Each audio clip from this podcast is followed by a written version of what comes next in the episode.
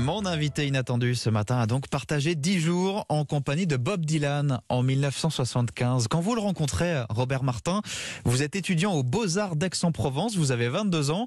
Lui a déjà écrit euh, Blowing in the Wind, The Times They Are Changing ou, Mr. Tambourine Man. Comment est-ce que vous vous êtes retrouvé à, à passer 10 jours avec lui? Alors c'est un peu compliqué, c'est un concours de circonstances. Et il y a d'abord il fallait connaître euh, David Oppenheim, qui est un grand peintre qui avait euh, dessiné la pochette de Blues of the Tracks, à qui Bob devait venir rendre visite. Euh, un ami m'a proposé d'aller rencontrer euh, ce peintre David dans sa maison en Haute-Savoie.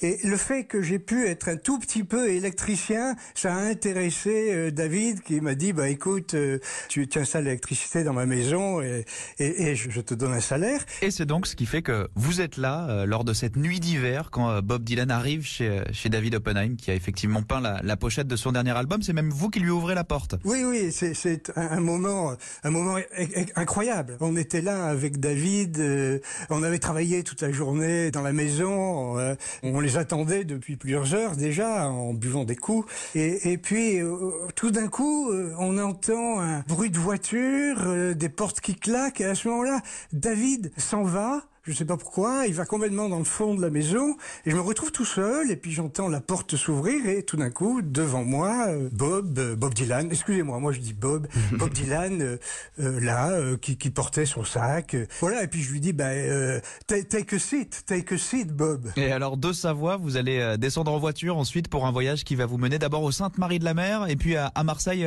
et en Corse. Voilà, alors on reste deux, trois jours à cet endroit.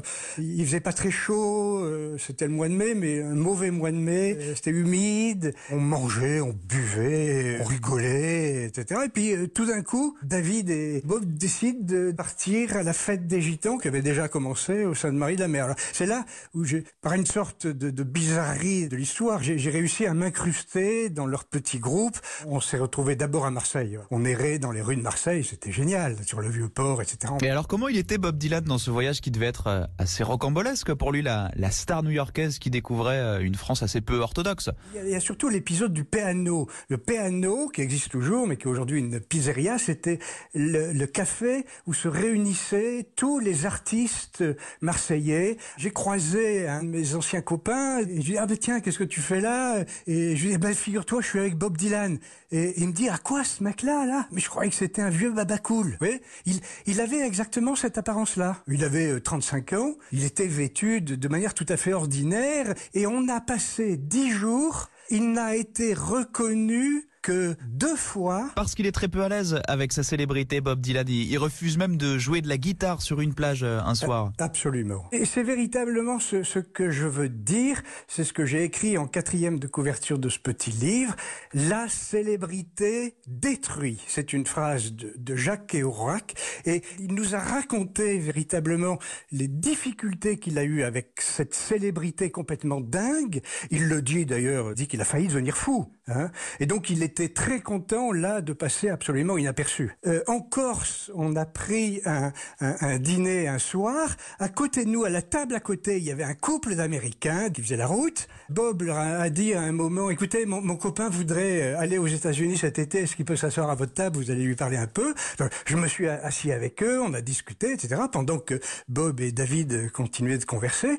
Et à un moment, le type se, se penche un peu en arrière et puis il regarde Bob et il fait, oh man, you know, you look like Bob Dylan. Vous avez l'air, vous ressemblez à, Bob Dylan. Voilà, on ne le reconnaissait pas. Ouais.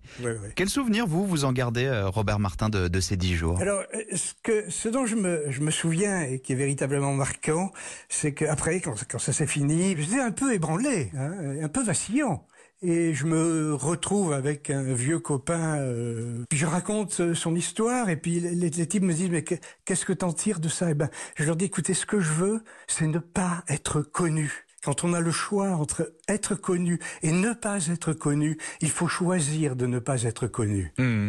Et, vous, euh, Robert Martin, l'étudiant aux Beaux-Arts de 22 ans, apprenti électricien que vous étiez à l'époque et qui en tire donc cette conclusion, il faut choisir de ne pas être connu.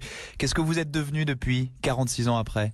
Bon, ben, écoutez, j'ai, eu euh, une vie intéressante. J'ai fait ce que ce que je souhaitais faire, mais disons je Il n'y a, a, rien de secret ni, ni, quoi que ce soit, mais je, je tiens pas trop à en parler parce que justement, je voudrais rester, je voudrais rester inconnu. Eh ben, on va faire en sorte que, que vous le restiez. Merci en tout cas d'avoir joué le jeu de l'invité inattendu. Pour ceux qui voudraient quand même se plonger un, un, petit peu plus en longueur dans le récit assez édifiant de ce voyage, je vais redonner le titre de votre livre, 10 jours avec Bob Dylan. C'est paru aux éditions Ptix. Merci beaucoup, Robert Martin, et, et très bonne journée à vous. Merci à vous. Merci à vous.